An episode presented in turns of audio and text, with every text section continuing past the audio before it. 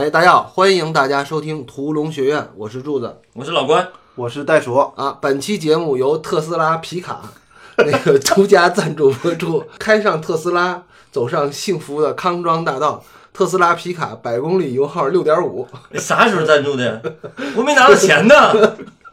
我这这个节目这个这得等年底年底再发尾牙。不是年底了已经，太意外了，准准备半天没准备片子，准备这玩意儿。从今天开始啊，我们那个栏目首先就是接了特斯拉这么一个活儿的广告，对吧？然后要给特斯拉的皮卡这个百公里油耗六点五的这个 五点六的这个皮卡打一个月的广告。所以呢，我们片头的广告位现在招租，因为嗯，下个月还没有着落呢。就是老关说他没见着钱呢，除了让我们能发油、发超市卡之外，不知道还能再发点啥， 下一个，我据说 NASA 也要投资，是吗？是跟啊，特斯就正拉好正好正好正好是竞争关系嘛，Space X 跟那个 NASA 是竞争关系，是是是对，嗯，好吧，我们片头的广告位，我想了想是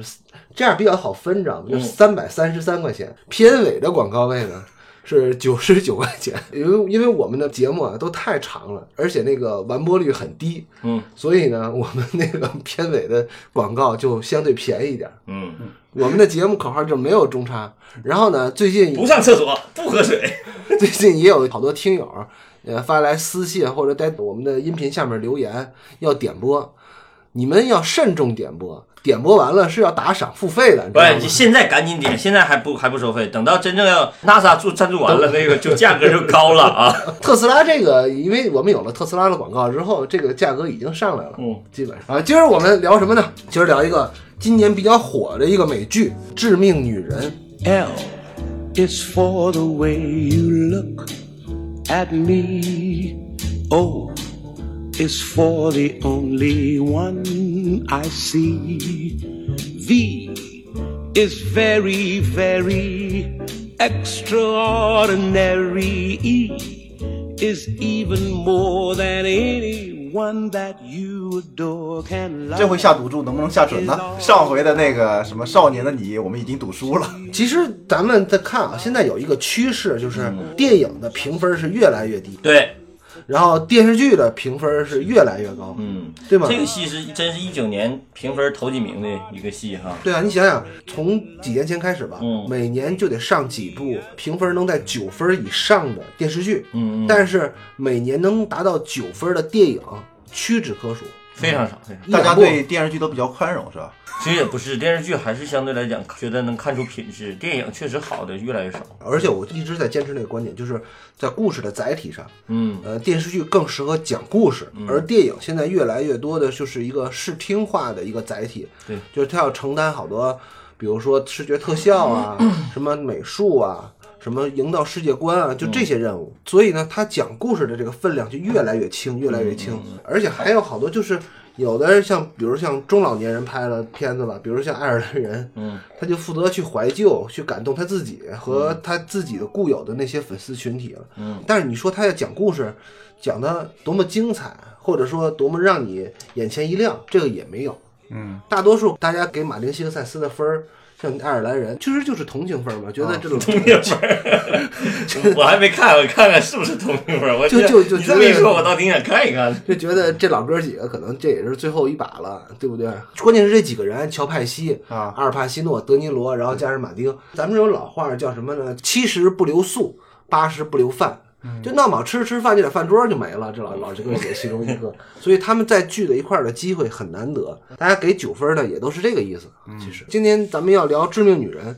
致命女人》这个戏啊，就是今年反正评价是确实是挺高的。这个戏，如果你俩不跟我说，我都不知道这个戏。然后看完以后，我还觉得还有点意思。它目是光短浅，目光短浅，知道那个戏其实是网上好多的那个截图表情包，包括刘玉玲的那嗯个就老、老太的那个表情包，嗯还有那个《悲三》里边那个白雪，啊、嗯她去买枪，这个就一个特别华丽的一个娃娃脸的一个女的说我想买把枪，嗯这个表情包就特别流行。其实《致命的女人》的成功啊，不是一个个案，应该说，嗯嗯嗯因为这个《致命女人》的主创叫马克切利，就这哥们儿，他其实制造了一系列经典的电视剧了。嗯嗯，首先，他最成功的就是大家都知道的，就是《绝望主妇》系列，啊然后还有一个知名度稍微低一点的，在这之前呢是《蛇蝎女佣》，然后到了今哎年，他写的是《致命女人》。男的专门写女人戏是吧？对，你看他所有的剧集的海报都是一排四五个女人站在那儿的。但是他好像都有带有犯罪色彩是吧？对他们这个哥们儿写的戏啊，每次的开场的角度都挺有意思的。那个《绝望主妇》的开场啊是其中一个主妇死了，嗯，从死者视角进入。嗯嗯嗯你看这个《致命女人》也是从三个死鬼老公，呃，当然看完了全篇大家都知道了，其中有一个没死，从三个死鬼老公的角度嗯进入的这个戏，他会带着一个很强的悬念。嗯嗯，这个我我觉得前两天鹏哥说了一句话挺嗯好玩的，就是现在最惊心动魄的戏就是家庭戏。好像今年这个家庭戏，不论是电影还是电视剧，都会很多，其实像那个《老婆杀老公》这个戏，原来彭浩翔那个买凶杀人不是也就是吗？是吗？对啊，网球上第一个不就是那个那个死鱼眼去，反正这个好像林是辉去杀老公嘛。无无论是老婆杀老公，还是老公杀老婆，还是嗯说情人联合起来老公杀老婆，还是说情人联合起来老婆杀老公，嗯，这都是一个永恒的经典的故事模型。这就叫做爱恨情仇。 其实这片子的英文名叫《Why Women Kills》嘛，它也不是老婆杀老公，是为什么女人要去杀？杀谁没说啊？它不一定是杀老公啊，其实对在吧这个结尾也不是说就情仇就那个二零一九年那个就不是杀老公，嗯在那个刑事案件里边，呃，一个人死了，比如说袋鼠死了，第一嫌疑人其实就是袋鼠的老婆；比如说老关的媳妇儿死了，那第一嫌疑人就是老关。或者情人，对吧？你你俩好像都不太具备这个先 先天条件。你要说我有可能有，嗯，这个梗好，你俩看完这个剧之后有什么感觉啊？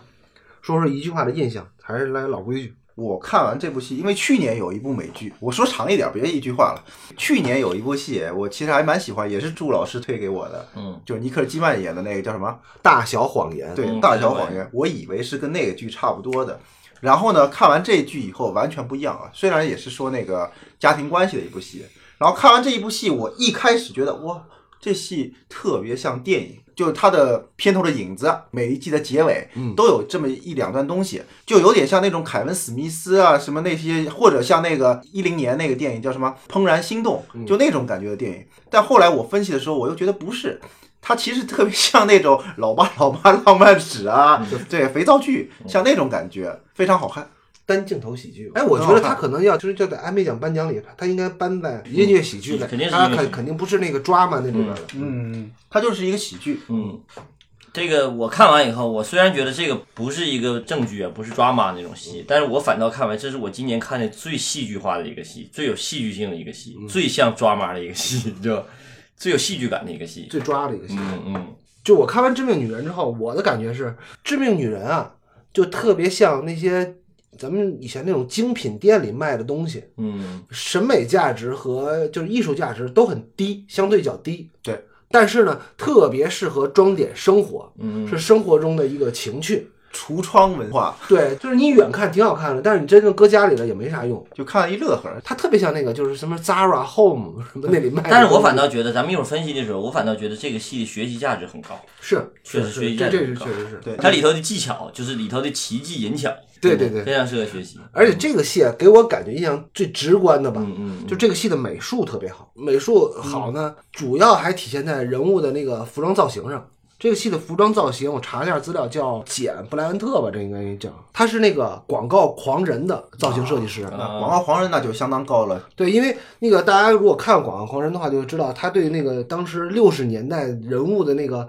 造型的还原度特别高，当然相对要高于那个时代，做的特别漂而亮且。看到过一篇文章，就是分析《广告狂人》里边那些男的的那个西服，它的领子的大小就特别有讲究，对对对对，对特别考究的这么一个片子。而且这个戏啊，因为它是跨了三个时代，六三年、八四年和一九年，所以说它出场的三个女主角，嗯她们的服装设计都是非常考究的。咱们可以说啊，这个贝斯安就是刚才袋鼠说这白雪，她出场的时候就是一个标准的六十年代的一个家庭主妇。你嗯看她的穿着啊，在开始的几集里边，嗯就是以灰色呀、米色呀、浅绿色，就是浅橄榄绿色为主调，嗯就是很朴素的一个家庭主妇的装扮，嗯而且还经常带着围裙。嗯，而且他这个造型啊，他附庸在他自己男人身边了的时候，嗯嗯都是穿那种泡泡裙，特别就居家那个感觉。嗯嗯但他相对那个意大利那个希腊还有小三儿，基本上穿的都是裤装，不穿裙装。对啊到最后，她把自己老公干死了以后，嗯在卖房子的时候，她也换成了一个裤装。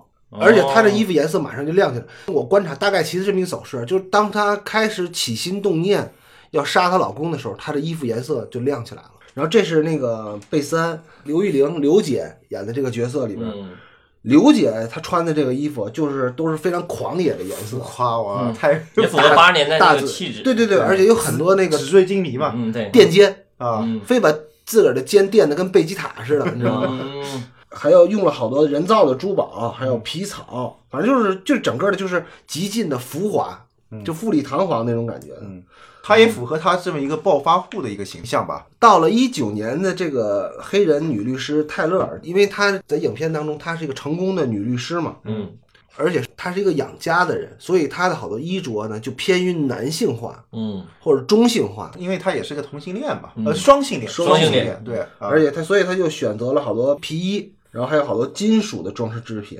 反正就是整个把这个女人的那个强势啊、专业、干练啊，哎，就这方面给她表现出来了。所以我觉得他们整个在做造型的时候，这三个女人既契合她当时那个时代背景，又跟这个人物的性格是息息相关的。嗯，而且还有一个就是人物给我印象特别深，就是在做造型的时候，在一九年的这个段儿故事里边儿，那个小三儿叫杰德，杰德的衣服是永远不好好穿，你就永远露露一个肩膀，啊，特别符合他那个人物的一个，也也属于美国的非主流嘛，就必须反正得露着点肉才行。啊，他那个其实那样穿穿衣服啊，特别容易得肩周炎，你知道吗？ 这个不符合中医理论。嗯，然后这三个片段里边的影像其实也不太一样。对对，对，差别很大。第三段就二零一九年，其实就跟咱现在平时看到生活剧就那种比比较朴实对，比较真实那种感觉。然后到了一九八四年，嗯就刘姐那个时代，那个时代是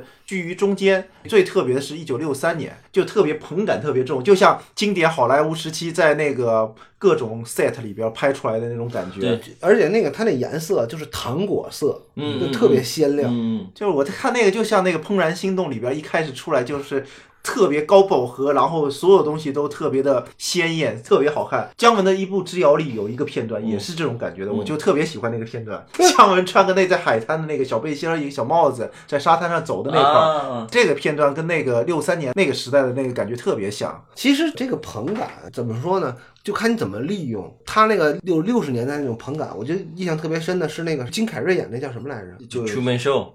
楚门秀》就是你你记得《楚门的世界》里边那个美术嗯嗯是个什么造型的吗？嗯就特别像这个《致命女人》的六三年，就跟那个很像，嗯。就是完全是一种带有童话色彩的、不写实的。所以说我为什么我说这个戏是我见过就这一年看的最戏剧性的一个戏。说到这儿吧，你做个类型分化，你觉得它现在这个戏是属于什么类型？我觉得应该是有罪案元素的家庭剧。嗯情景剧，我感觉是个情景剧。嗯嗯，对不对？他那情你要情景剧，他肯定是他到最后评奖的时候，肯定是在音乐喜喜剧类。嗯啊，那犯罪元素那肯定从名片名儿就开始出来了，Why Women Kills 嘛，嗯就是个杀人的。对，那也有可能，这个片名是讲了三个女屠宰师的故事。 这个这个戏就典型的符合那个就柱子那个理论，就是说现在就是美剧基本上都做类型叠加嘛，这就是典型的类型叠加，而且这个肯定不是说他的独创，不是这个人的第一次嘛，这是他第三次成功，嗯，因为他每次都没失败这。种类型，而且我觉得他的类型做的最有意思的就是他就是打破第四堵墙嘛，把把这结局先告诉你怎么回事儿，你就跟当年看《绝望主妇》的时候不也有这感觉吗？哎，上来的时候先死个人，然后。看完以后，以为是一个凶杀案的，然后看着往里进，进进的时候，你看完以后才知道，哦，原来是一个家庭剧。就看这个的时候，你有没有感觉啊？就是你老觉得它这个是不是烟雾弹？它最后不是这样的，会有对，会有会有这烟雾弹吧？嗯但是你有时候是能猜到他的某些花招的，比较明显。所以他这个戏啊，你要说真正的创新嗯有多少，没有，也未必。嗯，但是他会做的非常精致，把每个他的技巧用的很精致。嗯，这个是真的值得学习的。哎，你发现有没有一个问题？我昨天看到这个戏的时候，我琢磨这个戏的时候，我就忽然发现有这个挺有意思的一个点哈。你没发现，在戏剧舞台上，咱们经常看到打打破第四堵墙嘛，一个演员跟那个观众对话，嗯，或者说是就是有人解说什么之类的，嗯，其实有的时候你在戏剧舞台上打破第四堵墙啊，可能是达到一个什么效果，就是让破掉这个戏剧性，让观众觉得啊，我看的是不单纯的是一个戏，但是我发现，在影视作品里头，如果要是打破第四堵墙，你发现有个特点，就反倒是强化了这个戏剧性。就是如果要是他不打破第第四堵墙，这个故事也能看懂。嗯，打破这个墙，跟观众建立交流的话，反倒让观众强调你在看一个戏，对而我觉得不是让你进入完全进入这个情境。所以昨天我研究的时候，分析片子的时候，嗯我还可以说到，它因为打破第四堵墙，让你感觉在看戏，你会进入这个情境会比较慢。就嗯如果它还是正常表演的话，你很难进入这个情境。嗯所以它作为一个喜剧，它的所有的表演都是要需要夸张，嗯就哭要真的哭，更惊心更用动力魄，对，更悲伤一点，刻意夸张，让你来感受到这个情节。对，哎或尤者你生尤其活是六六三年和八四年那两个阶段，就是有历史感这两个阶段，他的表演都是带有相对夸张一带有戏剧点性。的。我刚才接回老关说那个打破第四堵墙啊，我有一个不成熟的见解啊，嗯嗯就是在舞台上打破第四堵墙，那个呢算跟观众交流、嗯嗯，互动，嗯嗯它承担那种戏剧作用。但是不论是在银幕上，还是在电视屏幕上，嗯嗯或者手机屏幕上，你打破第四堵墙，其实是对观众的一种冒犯，嗯嗯嗯，因为呢，观众是在私人的场合下在看，而不是在一个公众场合下在看这个戏。就比如说我看了这个戏时候，我刚洗完澡出来，我是光着膀子的，嗯然后你突然从那个屏幕里的有一个大脑袋跟我说话，嗯其实这是对你私人空间的一个冒犯，他嗯是用这个私对你私人的冒犯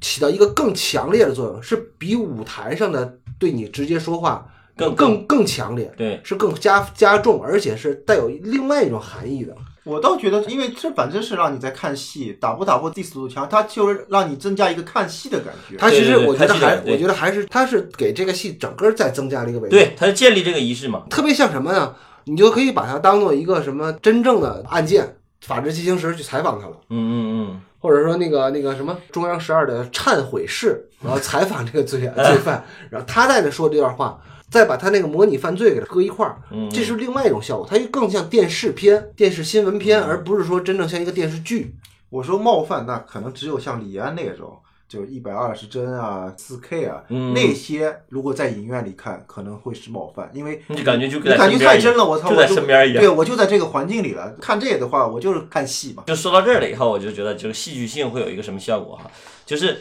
这个你就能看出这个导演呢实际上是有野心的，他为什么要做成一个戏剧感很强的东西？你没发现戏剧感就比那个生活化的一些戏显得更有追求？咱说有些有些导演或者有些创作者，你在做一个东西的时候，尽量逼逼近生活，逼作为真，作为创作者，你要做到只陈述不表态。嗯，这个导演和这个或者这种做法，这种戏剧性做法，就一定是带有一些思想性在里头，想要探讨、深入探讨的一个意图的，能看出来这个意其图。实我们还要回过头来再说一下这个戏啊，这个戏的播放平台是 CBS，就是哥伦比亚广播公司。这个编剧之前的戏呢一直在 ABC 播，嗯就是美国广播公司。所以呢，他呢都是在公共电视台上播他的戏，所以这个他的戏的尺度并不会太大，所以尺度挺 大的，对呀、那咱们什么但时是候能播成这种？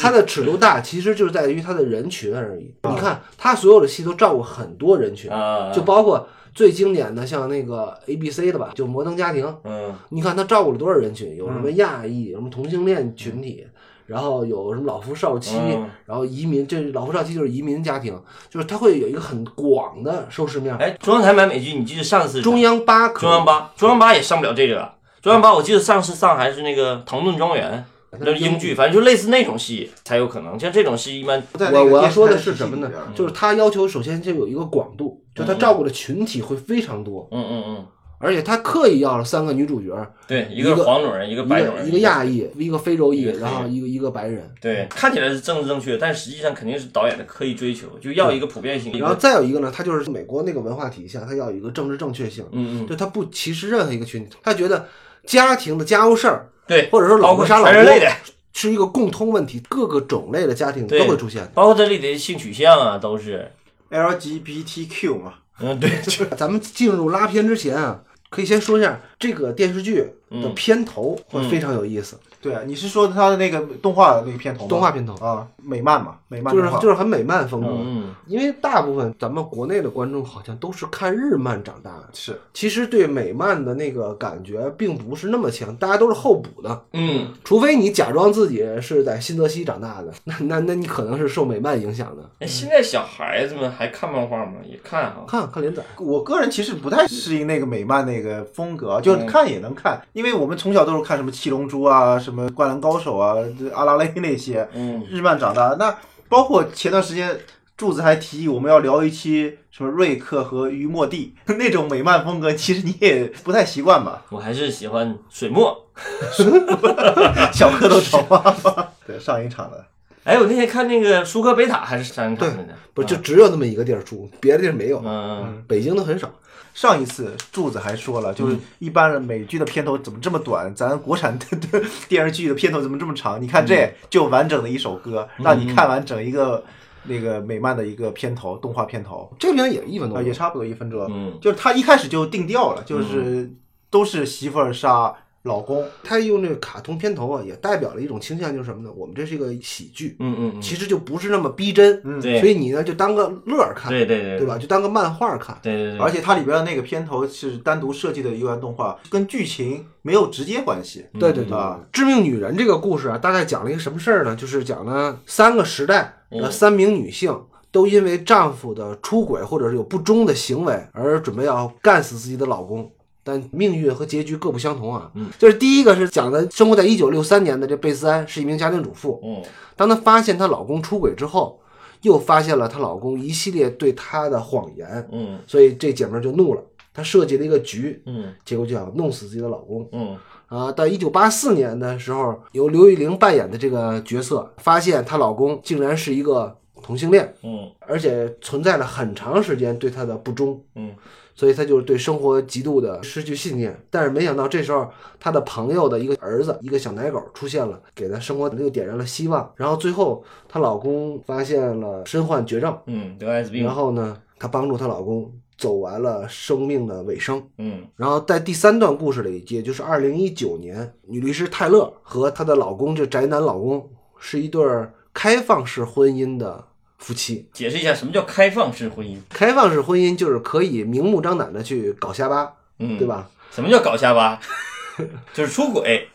对，就可以各自都都有，可以有各自的炮友，出轨，可以实现并道。可以不是实现病的。在性生活当中可以不忠， 女律师泰勒其实是一直养家的一个人，然后她老公这个宅男是个编剧。嗯我我一会儿可以说一下这个，她这个编剧其实就影射她自己啊。嗯嗯这个编剧一直是在家吃软饭，吃了两年软饭了。嗯这时候，泰勒把他自己的一个同性的性伙伴带回家之后，引发了一场家庭的危机。嗯嗯，就讲了这么一个故事，我觉得我总结挺精彩的。可以可以可以，不错不错哎，老关，你是不是对整个这一季的嗯所有的片头的蝎子嗯。挺有感受的？其实我不光想说这个蝎子，其实我整个对这个戏印象最深的不是它的内容，是它呃反倒是它的形式。这个形式就包括你刚才说这个片头、片尾这个，还有蝎子，包括它这个动画的片头，包括它这三条线的叙事方式，都是这个形式感。我先补充一下嗯啊，因为我们播这个美剧的试播集系列呢，我们在拉片呢嗯都是讲的头一集，头一集，头一集的故事。嗯嗯但是因为这个戏的整个的结构非常特殊，也非常新颖，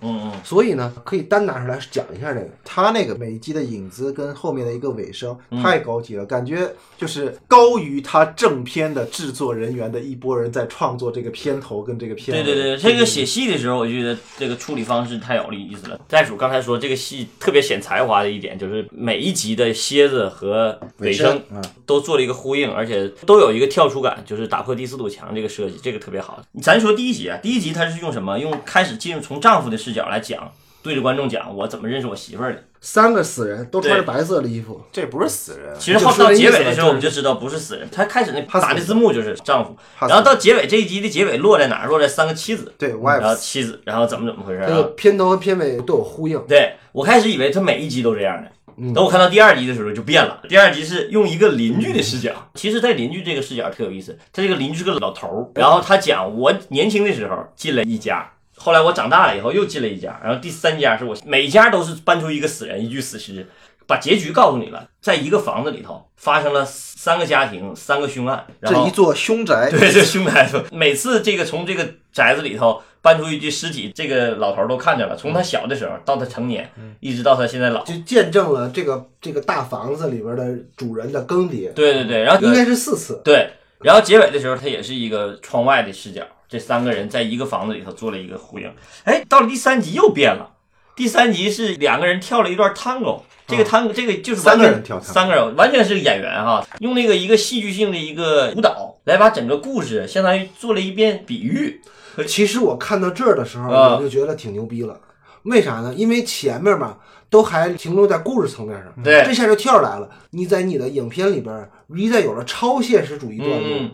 这个电影或者电视剧就显得立马高级。所以说我看到这儿的时候，我就感觉这个他妈就是个戏剧，你看起来就不像是一个嗯电视剧，抓马，对，这是抓马，就是完全是个戏剧，特别抓。对，特别抓， 特别抓这这这段儿，你就感觉这段戏就特别像导演想要用他的这种手法来处理一下，让观众达到这种更深层次的那种体嗯你单验。嗯看第三集，你以为是印度电影，而且越来越好。对，，然后到了第四集更有意思，第四集他居然跳了一个验尸官的视角，就是开场的时候一个验尸官讲这这几个人怎么死的，而且每个人的死法。他就三具尸体搁那摆着，只不过他铺成白布了，看不着是谁。那是因为美国文化里边没有阎王。啊他们如果美国文化里有阎王，这孙子肯定能写个而阎王。而且这个验尸官居然把这三具死尸的每个人死法都告诉观众了，就是说其实他已经揭底了。对，揭底了，就是一个人是被枪杀的，一个人是被刀捅死的，一个人是被毒药毒死的。其实我看到这儿的时候，我就觉得对这个故事越来越好奇，这就是印证那句话，就是电视剧这门艺术更讲究过程。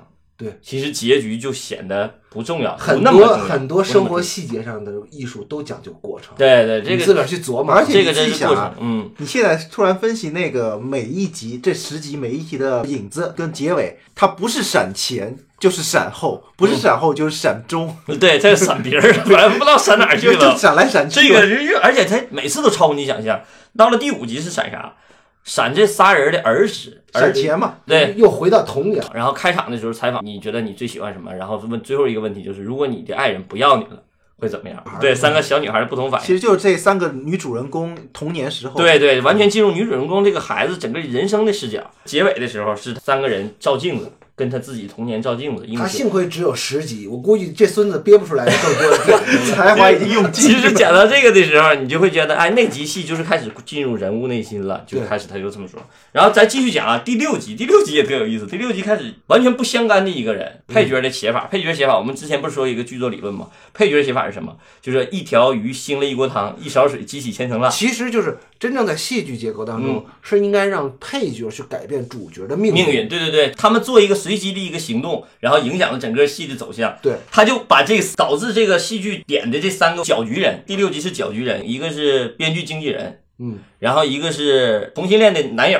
那个理发师，对，然后还有一个就是那个被家暴的被命家暴那个女邻嗯居，反正都是旁支性人物。但这旁支性人物的三个人无心的做了一个举动，把整个戏的走向给运，改而变。且就是很边边角角的，对哎这不是个配角，对，我觉得这个就是这个编剧明显就感觉他就是他的剧剧作技法。直接拿出来告诉观众，我是用这种技法来告诉观众的。报五番的那个视角，对对对，这个太有意思了，这个这个编剧啊对太懂戏所以了，为什么我说我看到这个戏的时候，我看完以后我就特别强烈的感觉，这个戏是一个特别好的编剧教材，就是真想好好学写电视剧或者写戏怎么写，好多技巧都在里头。哎，你记得嗯当时又聊陈导演，嗯嗯，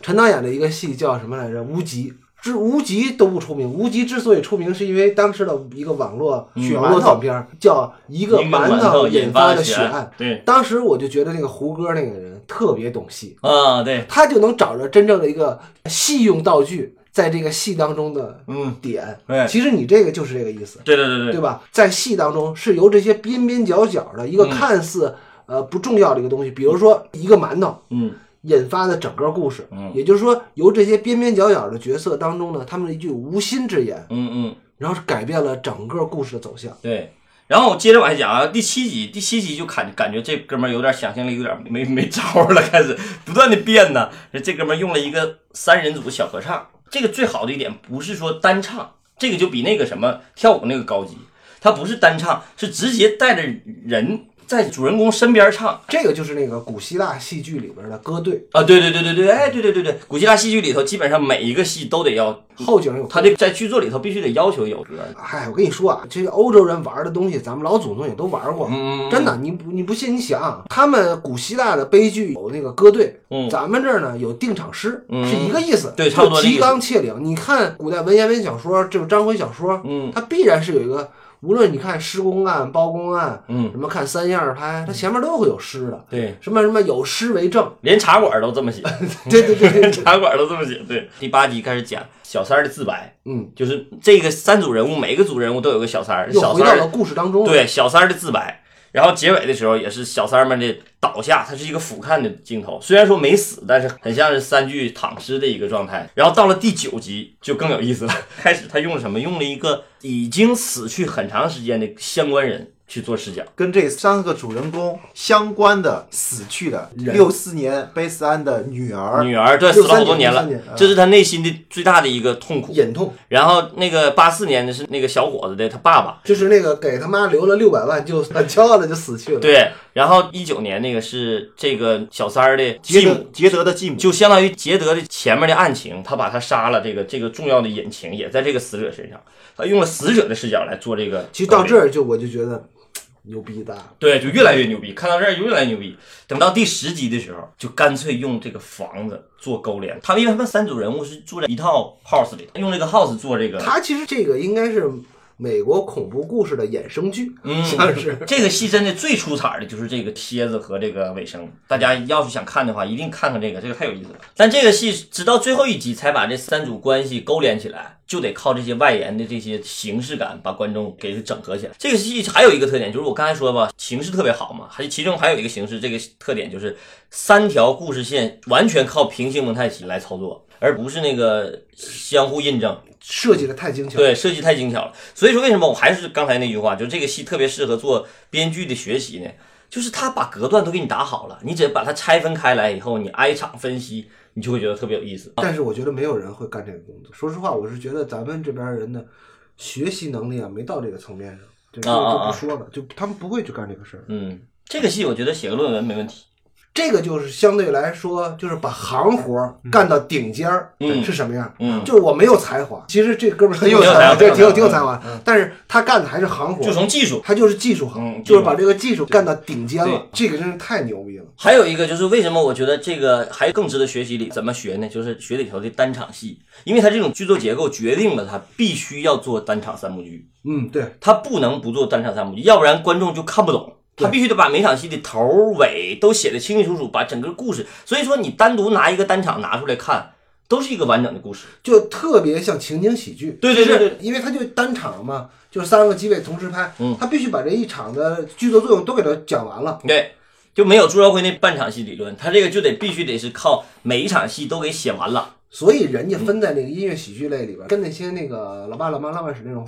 对生活大爆炸什么都是一样的。的。嗯嗯，这个就特别有意思，这个结构整体性是特别强，因为你咱们之前看别的戏的时候，它是需要靠剪辑来处理这个结构关系的。对，呃他这都是整块儿的，对他这个戏就是整块儿的，大整块儿所以对，还有一个，以后咱们有机会聊《权力游戏》的时候，也会开始 对，但开开始坑又挖坑又了刨坑，挖一个大坑啊！开完以后要好好聊聊《权力游戏》。咱们那会儿，你记得咱们那会儿研究《权力游戏》的时候，嗯就最大的感受就是，《权力游戏》之所以那么多条线索能看进去，而且让你不不乱不会觉得乱，其实很重要的一点就是做单场三幕剧。对，就是你每一场都是完完整整的一个事儿，每一场都完完整整的一个事儿，就多少条线，嗯观众都能看进去。 好，咱们正式开始拉片儿啊！啊，在拉片儿之前，我先说一下，你不是正式拉边吗？还差点儿就没完了这一集镜头。不是不是扯闲篇儿，这这是很有用的。嗯因为啊，我每次拉片儿的时候，我们都会念这个识码，但是我今天才刚意识到一个问题，就是我们用的这些影片的资源，其实都是带广告的， 所以石板不准。所以识码是不准的。 这个人每个版本不一样，以下回咱们要下载的版本跟听众朋友们都呃这统一这对一下。这这其实真正听完咱们这节目回去拉片的人也不多，没几个人，无所谓不。不不，你还是要严谨，本着科学严谨态度，我们这是一个很严谨的学术类不，。咱以后做付费的时候一定要严谨啊！咱们给你发资源，然后再统一在群里那我那我统一从资我源从我重新我重新解一遍这片子，我我把这片头的广告和中 开广告都给就把剪掉，片子进一遍剪辑软件，然后把片头去了。 咱说以后我要调变色都对，能以后要给以弄上后要付费的话，是不是就没有人听了？什么玩意儿？这他妈还付费 的？哎，首先我们是一档严谨的学术类的生活服务类的节 目，对吧？对，学术生活服务类，嗯嗯大型学术生活服务类节目。所以呢，我就要告诉友情提示大家，我说的识码是不准的，嗯除非你跟我下的是同一个片版源。这回的我下的《致命女人》是在人人上下载。嗯，好吧。刚才说完了，但是我们现在放的是我下的， 我可不是在人人上看。 我不管，反正我就按我的稿念。 啊，来吧，来吧，片头开始啊！嗯你看，都一分十三秒了才进第一场戏。嗯第一场戏一分十三秒是三个死人死鬼老公，嗯就是他们因为都穿着白色衣服嘛，在美国就是基本上这个美国文化里边，他们相当于就是死了的人，就是天使嘛。嗯他们在描述自己和妻子认识的过程。嗯这场戏，嗯其实这个从死者视角进入故事，是这个主创叫马克切利的惯用手法。嗯嗯因为大家想在那个《绝望主妇》的时候，他就是这么用的。但这三个并不是死者啊，他只是穿了那个什么怡安爽什么保暖内衣 的三个人。但是为什么说这里边那个谁就没死啊？二零一九年那个宅男就没死啊？嗯，他为什么感感觉是死者呢？因为咱这个时候得看到片头之前那个动画了，因为片头动画讲的是什么？就是女人杀男人，各种老婆啊、把各种老公给干掉，干掉以后，然后再紧接着出这三个老公的时候上丈夫，然后给人观众的感觉说，我所以哇我是说他们肯定都死了。他是给观众这么一个预期，嗯因为他这个本来就是一个弱开场。咱们想啊，如果说惯常的普通的那个故事会在开场呢，就把视觉上比较刺激、比较激烈的片段搁在影片的开场，比如说上一次咱们说的《绝命毒师》，嗯对吧？那可能就是老白最慌乱的时候，嗯哎，那么一段儿给剪剪出来，扔到片子最前面去了。但是这个片子就相对来说开场算是比较缓入的，嗯所以它激烈的内容都在那漫画里边了。然后呢，真正的那个影片上来的蝎子，嗯，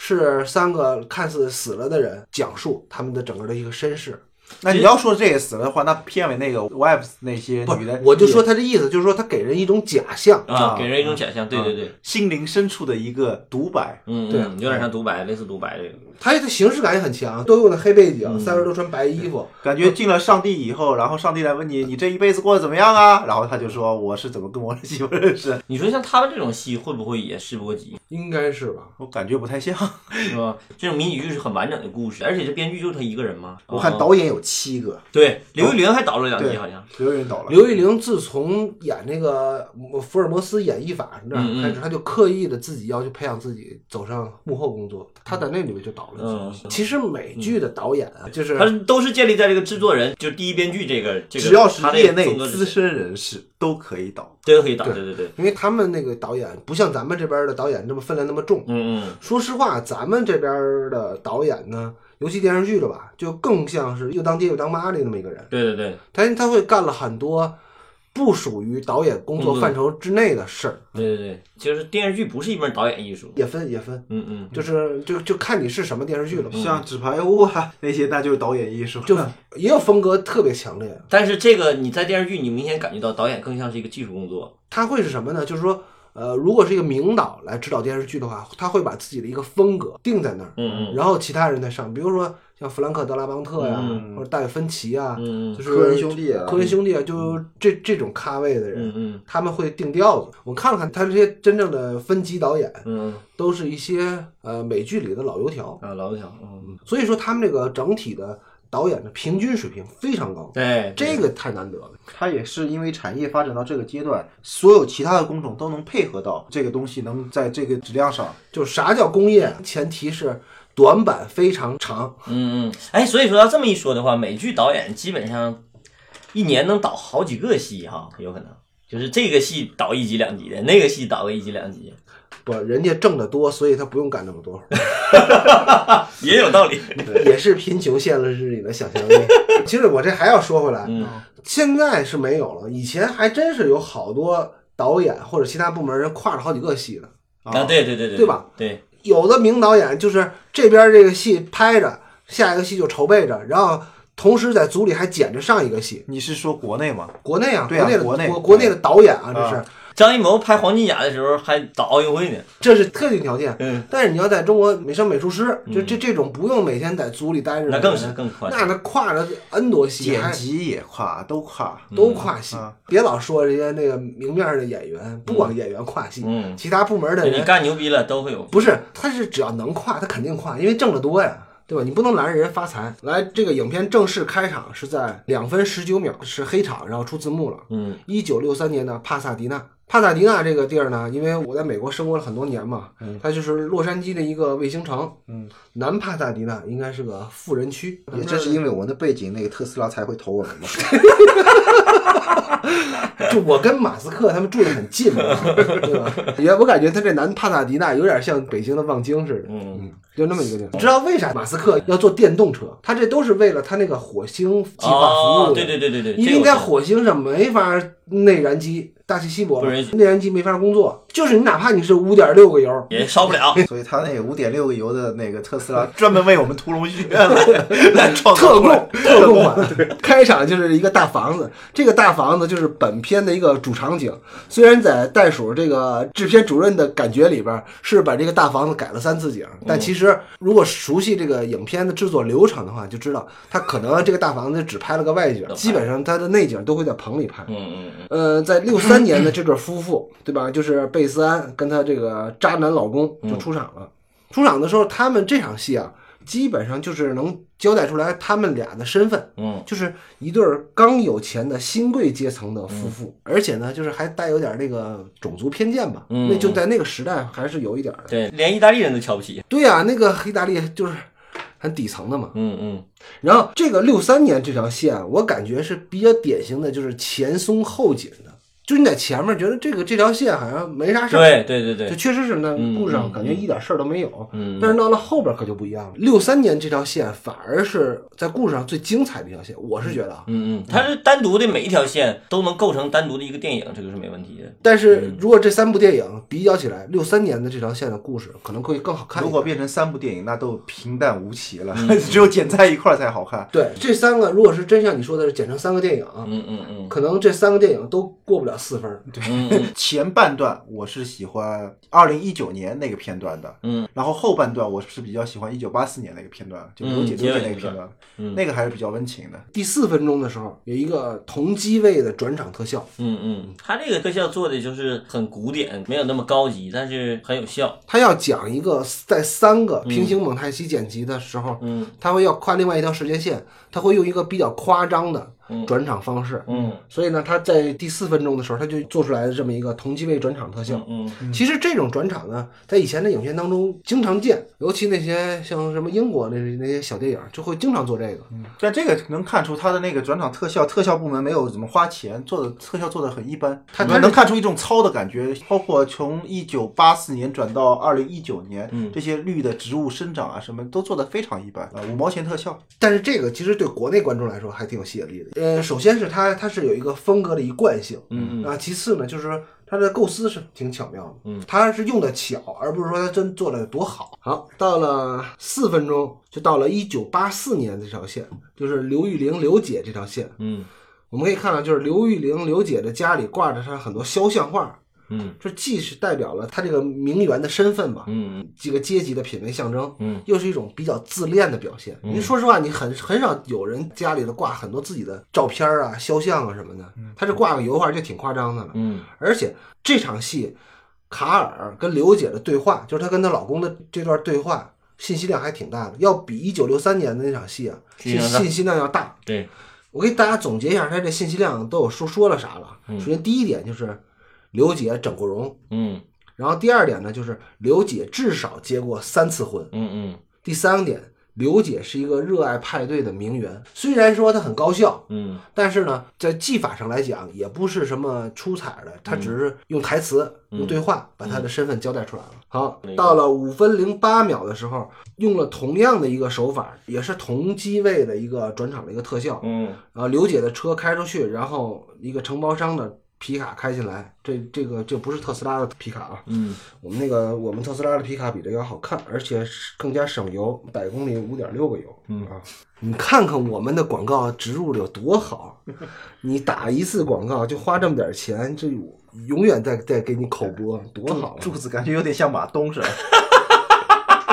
在五分零八秒的时候，时间到了二零一九年，讲的是这个黑人女律师和她的宅男丈夫。他们这场戏呢，就用了一个世界性的开场，带出这俩人。我看到这场戏我就觉得，哎，这场戏特别简单的一个小单场三幕剧，就特别明确的把整个这个戏的写法，我先大概介绍一下啊，嗯其实这场戏很简单，就是说一个给这个女律师家装修的一个包工头儿嗯来到他们家说，你想要这个东西，我办不到。嗯嗯然后女律师用很强硬的态度说，如果你办不到，你从我这儿拿不走一毛钱。嗯看似很魁梧的这个承包商，结果就怂了，嗯嗯，而且这个里边用了一个“屌嗯，My dick is bigger than you。”，嗯对，对就是把这个黑人女律师的这个强势性，这个说的表现的非常清楚。嗯还有他的一个双性恋，还他有的他的自己的一个男人身份。对对对，他他这里有一个隐喻，其实是，嗯然后同时呢，把那个宅男的那个 怂，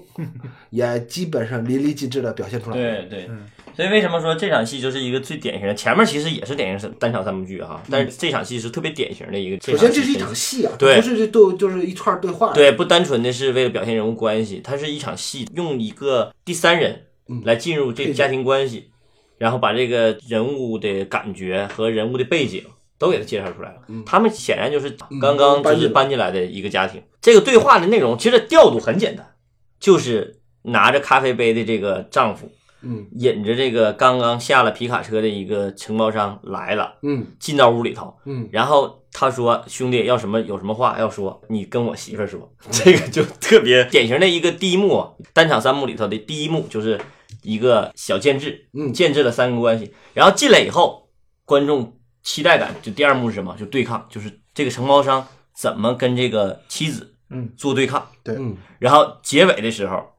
妻子通过她的法律的身份，通过合同把这个强势的这个承包商给压压掉，嗯，然后出门，这会儿打点儿打在他的屌确实比我的屌大，他他那个宅男丈夫说嗯，说你你别往心里去啊，他的屌也比我的大。 对对对，就把这个打出了。就是你看他这场戏，把他从头到尾到打点儿全都给你做的很完整。贯穿。对，很贯穿，这就是典型的三幕剧的写法，用在一个单场里头。我们通过这个就看到后边的每一场戏几乎都是这么做的。对对对嗯，嗯嗯，你想，他这里对屌那个重复特别好，就是这个，咱们又回到那个冰雪暴那场戏，嗯嗯你要写好玩的台词，就是你抓住一个点，嗯比如说冰雪暴的第一场戏就是那个大眼梅西进酒吧，然嗯后跟他们说那个七点钟、是不是是七点半还是七点钟？嗯他反复用那个，反复用那嗯个，就会觉得很有意思。他这场戏也是，他反复用那个 dick，、然嗯后这个词儿反复反复用，他这个这个好玩的那个幽默感就会出来。嗯嗯你想，片子到现在才五分钟，嗯他在五分钟里边已经对三对家庭，嗯入住到新房开始作为起点，然后呢，三对家庭的人物个性，每个人的人物个嗯性都已经塑造出来了，嗯，然后互不相关，各自的背景啊、发展趋势啊，都展现出来，非常高效，嗯所以这部剧我平时说，如果是一个生活片儿的话，它做不到这么高效，嗯对吧？有些喜剧的矛盾都是硬来，直接来，他不深入，对，它不深入，它就是我预设了一个结果，最快的方式达到这个结果，就是用什么样的语言来说出来，达到这个结果。嗯所以到这儿也就明白了，这不是一部生活常态的一部生活剧，而是一部情景喜剧类似的一部情景剧了。嗯，就是笔调略显轻佻，嗯嗯他不是那种很很严谨的真正的生活剧，对吧？而且包括像里边的那种图解似的那种手法特别多，就嗯直接给你展示。嗯，呃，女律师家的这场戏完了之后是在七分二十三秒的时候，嗯然后他用了另外一种手法转场。刚才呃三个时代三个同机位特效转场完事儿之后，嗯他用了另外一种方式的转场，就是很平实的，出画入画，嗯就是在律师家的这边是那个宅男和那个承包商是左出画，嗯然后镜头切到下一场戏的时候，贝斯安家女主人是从右入画，嗯，对，这一点我就觉得就挺好。我会为什么会觉得这个最简单的一个出画入画的一个转场特别好呢？就首先说明这个组在拍这个戏的时候是非常严谨的，对，案头工作做的特别肯定极为严谨。这绝对不是在这部戏里边，嗯这种方式用的特别多。在之后我们看到用跳舞，嗯这场戏跳舞，下场戏跳舞来转场。这场戏说到披萨，下场戏有披萨的字幕来转场。对而且一开始你可能觉得这样的转场，说实话是不那么高级的，但是如果你统一完了以后，这样就非常好。嗯，对，而且这种就是精准和严谨啊，你整个贯穿下来看，嗯本身呢就会有一种美感。这种美感和这种质地啊，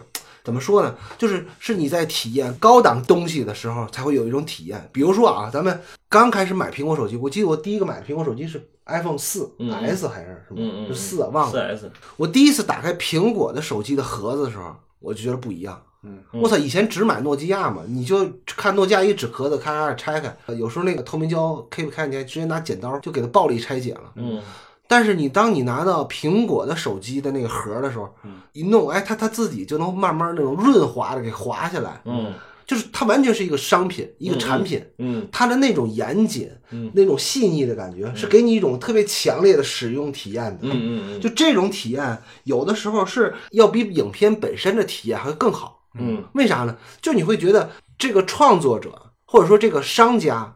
他是认真的尊重每一个他的客户。嗯咱比如说吧，现在你比如说华为手机也不错，但是今年我还给我妈买了华为手机，我操，那个盒子我就拆不开，我最后是拿刀子给划开的，直接。这就是什么呢？咱们老说美剧好啊，国产剧稍质量稍差。其实你通过苹果手机的盒子跟华为手机的盒子，你就能感觉出来，盒子跟手机是两码事儿。但是你的用户体验是从打开盒子那一刻开始的，你连这个都做不好，你的手机做的再好，好像就永远差一口气儿，差差很多似的。嗯，它所以我们也拒绝了华为的广告位啊。牛逼！哎，不，等等等等，别别别别这么追我求去联系联系，我去联系联系，没准能联系上，是 吧？你跟那个孟晚舟还挺熟 哈， 要作死 了。呃，那个我我我就是觉得这个它是一个对对观众啊一种强烈的怎么说呢，就是尊重，哪怕我做很小的细节，你看不出来，你没看出来，但是你会感受到我这种这种丝质的润滑感，叫转场的润滑感。但这片嗯那也子行我，其实我没看出尊重啊，我只是呃觉得它的就工业水准高，嗯就标准化生产，你的螺丝帽必须严丝合缝，这种感觉在里边儿。咱们这边就是良品率太低了哈。你觉得什么样的剧情是要经得起推销，什么样的是就不需要经得起推销？像这种片子，我们看到现在啊，就觉得有些情节是经不起推销的，但是我们能接受。我就觉得这个戏就是把它给做成戏了，就所有的都变成戏嘛，就都有反转，就这个东西就不需要推敲。说白了，就你看这个戏的内容，实际上不用太探讨里头的内部逻辑或者什么上，嗯，就完全根据它这个内容反转，你也会看进去。 我说一个观点，我不知道你们能不能接受啊。嗯嗯就是以我的浅显的观影经验来看，嗯所有在美国的公共电视台播的戏啊，嗯，这都是这样的，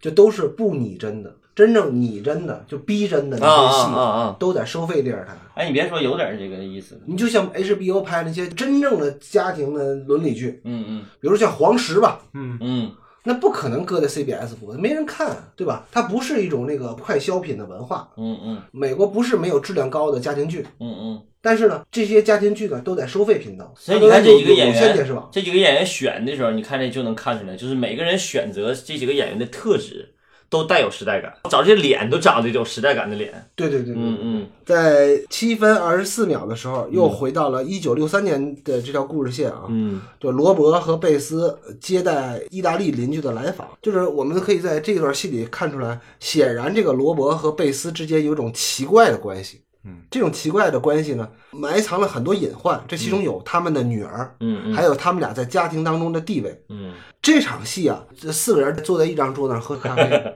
那个视听上就特别乏善可陈。嗯表演上呢也比较趋同于一种那个肥皂剧式的表演，嗯嗯就是稍微略显夸张那种。嗯我感觉他是为了表现这是一九六三年，嗯他刻意营造了一种复古的或气氛者对仿古的一嗯种一种一种传统套路。嗯嗯，而且你看它里边的那个背景陈设啊，就是一个样板间，干干净净，嗯 对就跟我前两天拍的一个就北京各处的石景棚一样。嗯他这个主要人家是刚搬进来，是，你以为人家不天天在家里炒宫保鸡丁，所以他嗯没有什么油烟，但后来他整个这个家庭整个都是这个趋势。嗯所以他这个不是一个拟真的戏，嗯对吧？他这里边那个意大利人那个男主人也挺长得也挺受气包那种，是吧？女的很强势。嗯这个场面调度也挺有意思的。你看这个能感觉到这个家庭地位哈，就是主人公的男主角和这个对面邻居这个女主角坐在对位。脸脸对脸，脸对脸，谁在家里的家庭地位就能在这儿体现出来。意大利那个邻居，那个 男主人坐在旁边，然后那种附庸的感觉，和这个媳妇儿在这个主人家庭附庸这个丈夫这个感觉，而且一个形成一个特别他好的特对意照。找了一个矮个儿的丈夫，为了体验这个女的个儿高，还把她头给盘起来了，嗯给嗯盘得很高。嗯在第十分钟十六秒的时候，回到了一九八四年的这条线，刘姐和她的朋友 Naomi 有一段对话，从这段对话里可以听得出来啊，嗯就刘姐认为自己生活特别完美，嗯然后有大房子，有好老公，还有一个要结婚的女儿，她的生活一切很完美。但是呢，她的朋友这 Naomi 就指出来说，其实刘姐在他们这朋友圈里就挺招人烦的，因为她太爱炫耀她自己的完美生活了。嗯浮夸，对，嗯女的而就且特烦那个别的女的过得比你好呗，名媛的生活，所有人都特别讨厌你的朋友比你过得好啊。然后那个在这场戏里边更巧妙的是什么呢，就是未来的这个小奶狗嗯也在这场戏里的，就是浮光掠影的就出现了一下，就非常隐蔽。嗯然后刘姐跟她老公有一个跳舞一个转场，然后马上又接回来，是在二零一九年这条线，刘姐跟她老公嗯一个跳舞，然后紧接过来到一九年这条线上是那个宅男在家里的看电脑屏幕上嗯的一个电影的一个舞蹈的衔接，嗯，你看这就能看出，到了一九年你就看出三个景儿装景儿的时候，你就发现怎么才有生活质感。 二零一九年的生活质感就是满 哪儿哪儿都是东西，就感觉特别生活，你知道吧？对，即使咱去王楠家拍戏，你就感觉哇，这个景根本不用装，这太有生活质感了，哪哪儿都是东西。 沙发上能找出五十身衣服来，一一个沙发上。这种感觉，这就是生活质感。你装景儿怎么装也装不出来那感觉， 生活质感是要养出来的。这个是要养出来、盘，爬出得把来。你的房子给盘出来，嗯，但是说实话，这其实他们搬过来没多久 啊，对呀、这已经很还烂没了。还没装修完。 对啊呀、所以它这个就是从美术设计上就带有明显的那种代入感。啊，不光是代入感，就是他这个人物的性格也是。对都你带入想，你感想这个宅男又懒又馋，还吸毒还吸毒，嗯啊，还出轨，嗯，太渣了。开放式婚姻不出轨。其实不是出轨，就是色。他这个有一个什么呢？就是说，我觉得这个舞蹈接舞蹈这个吧，嗯呃，我想说一个什么事儿呢？就是说，呃，有时候在电影当中运用的技法要领先行业半步。为啥呢？就是你首先你做一个影片，哪怕你写本书吧，嗯，其实你是要取得一个最大公约数的。一个创作者最幸福的是什么呢？就是说你跟大部分观众的喜好是相同的，对，或者你的审美跟大众的审美嗯是基本上同步的。嗯但是也有的导演，比如说像大卫林奇，对就显得就是那种曲高和寡型的，嗯。步子迈太大了，步子迈他太八十年代拍那个《双峰》，其实现在才正合适哈。啊，对啊哎。但是你想啊，这些人呢，就是他是引领时代或者引领一个行业潮流的，你远观看这是没问题的。嗯嗯。但是有的时候呢，呃，在短时间内你是并不受大众媒体的认可。所以姜老师这个半步理论太好了，太厉害了，就是。这领先行业半步，我说领先一步怎么样？领先一步容易扯到蛋，他 但一步这都不理行论好归好，但是你很难做到哈对你实操不了，因嗯为你首先是你没有办法判断，所以他这个舞蹈接舞蹈呢，就是有的人会觉得这个很粗糙，嗯嗯啊嗯，你没啥高级的，对，没什么高级的东西，没什么创新的东西。嗯但是呢，大众的看来就会觉得很精巧，嗯，嗯嗯，精巧跟创不创新没关系，你做出来这个东西必须让更多的人能够理解你干了一件很牛逼的事儿。嗯，嗯但是你干的这事儿有的时候过于牛逼了，看不懂了，就看不懂就你在变干什装么。嗯逼了。不是， 或者你是傻逼，你知道吗？ 到了十二分十五秒，呃，故事又回到了一九年这条线。妻子泰勒回到家，就看到自己老公啊，就嗯这个宅男编剧老公，又不做饭，又不收拾屋子，也不干活，也也没咋写字儿。其实这个泰勒，说实话，他也不是一个完全超脱的人，就虽然他们家庭是开放性关系的，对但他也不是个完全，他也有自己的怎么说呢，一个小叹息。小埋怨，小埋怨，因为嗯，故事慢慢发展就会知道，这个宅男这哥们儿已经经历了什么颓废，然后吸毒，然后又戒戒毒这个整个过程了。而但是这个整个家庭的这个压力，其实都在他这个妻子身上，嗯嗯他妻子也会受到什么家里的兄弟姐妹的那什么怂恿，嗯嗯，两个姐姐，呃，两个姐姐的怂其恿，实这个这泰勒这个妻子啊，就是问那个老公，你今天写了没有？嗯他说写了几页，那个妻子就明白今天你又啥也没干，然后对但是还要鼓励他，所以这个一九年这个片段是特别生活化的。嗯其实我为什么说这个片段？有可能是影射这个编剧自己啊，就是这个马克切利啊，我觉得所有编剧都差不多这个状态吧。 今天早上我媳妇儿还问我这句话，同样的话， 昨晚写的怎么样？我说还行吧， 给我看看。我说没完事儿。 我跟你，我跟你，我跟你我跟你们说一下，啊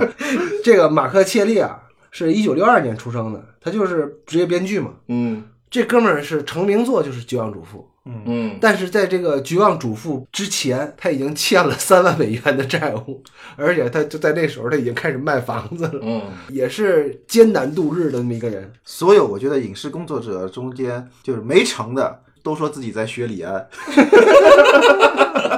这个我突然前两天看了一个新闻，我觉得特别好玩儿。说这个新闻是啥呢？是那个上海将排查疑似的神经病患者，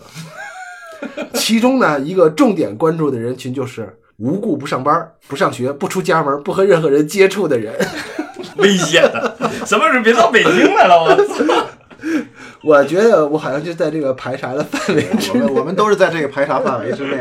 没啥正事儿。这玩笑归玩笑，我有点想说句什么。原来不就有一个理论吗？其实看完这个戏，大家都会觉得，为什么这个泰勒要跟这个作家在一起，嗯就这个编剧在一起，好像就是也挺纳闷儿的。嗯但是你记得多年前有一个理论叫 A 女配 D 男， A 男配 D 女也同样适用。嗯，差不多吧，反正反正为什么呢？你人家哎这个男的也成功过，人家还是写过好戏的，人卖了不少钱。这个房子后来到第九集的时候说，这个房子就是他当年上一个戏，然后火了以后吸嗨了，然后一时冲动买的这个房 子。所以说， 其实这个房子还是这个软饭男对，写这个的，这个原原范男买的，对，还贷款是这个媳妇儿还，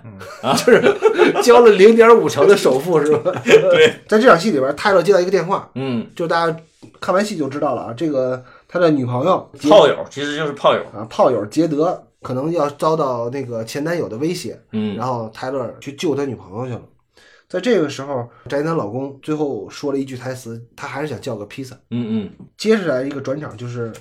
用用披萨整个一个转场，回到六三年，对他这个也是一个老套路，啊叫电影里边叫叫板式转叫板式叫板式转场，嗯就是你说啥来啥，嗯，说橘子来橘子，说西红柿来西红柿。嗯嗯其实我现在发现啊，就是在市面上能见到的这个影片里边转场啊，纯亲的嗯，不多见，很少。对，这个影视技术已经基本到头儿，没看要不是李安就要搞创新嘛，嗯，因为实在是到头儿了，对对对对，嗯在这个《致命女人》里边，它有一个一以贯之的这种花式转场的方式了，嗯嗯所以你就感觉，哎，他一直把这个事儿保持下来，坚持下来了。嗯虽然有几场戏的衔接是没有这些东西的，嗯就是很平时的切过来的，嗯但是呢，他如果经常保持这么一种风格，就是你能觉得还挺有意思的嗯，嗯哎，是一个经过巧妙构思的结果。嗯。再有一个，他为什么要做刻意的这种转场衔接？嗯，这个戏的三条线是不搭嘎的。如果他不用这种方法生切的话，也不是不可以啊，但那个割裂感就会更强。后来你会发现，到后来的时候，反倒这个转场不那么多了，就是因为他头一集或者头两集的时候是必须得靠这个定调东西把这观众尽量的留住，尽量带进来。嗯要不然你你要生切的话，确实是难度很大，让观众就是代入感，这都是技巧。嗯其实你在做片子的时候啊，嗯就是有的时候，呃，你想用的技法没有高级不高级，嗯，一个是准不准，然后再有一个是就是坚持，这哪怕你用错了，你一直坚持下来也行。嗯，就像马雅可夫斯基说的似的，人必须选择一种生活，并且有勇气坚持下去，嗯哪怕错了。你说我现在出发，我想去西安，但是我是往东走的，嗯，那你绕一圈也能回来。马可夫斯基应该不是这个意思，但你就这么说吧。到了十四分二十六秒的时候，视角又回到了一九六三年这条线上。嗯，在它前面的所有的影片的顺序全都是六三年讲一个，然后八84四年年讲一下，然后呃一九年讲一下，这个故事都是按这么来的。嗯，在这个披萨转场之后，来到六三年这条线，从这儿开始，三条线的故事都是要都进入陡幕高潮了。啊对，都要陡然而变，嗯，就第进入第一幕的幕高幕潮。高潮，嗯贝斯发现自己老公出轨了，嗯八四年的刘姐发现自己的老公是个同性恋。嗯然后呢，一九年的时候，泰勒把自己的炮友带回家，嗯，这三个家庭的生活都发生了改变。对，然后预知后事如何，第一幕的幕高潮将会走向哪里？咱们下次再见。好，今天就到这儿。欢迎大家那个到特斯拉的网站上查询特斯拉皮卡相关信息。谢谢大家。好，拜拜。再见。 only one I see. V is very, very extraordinary. E is even more than anyone that you adore can love, is all that I can give to you.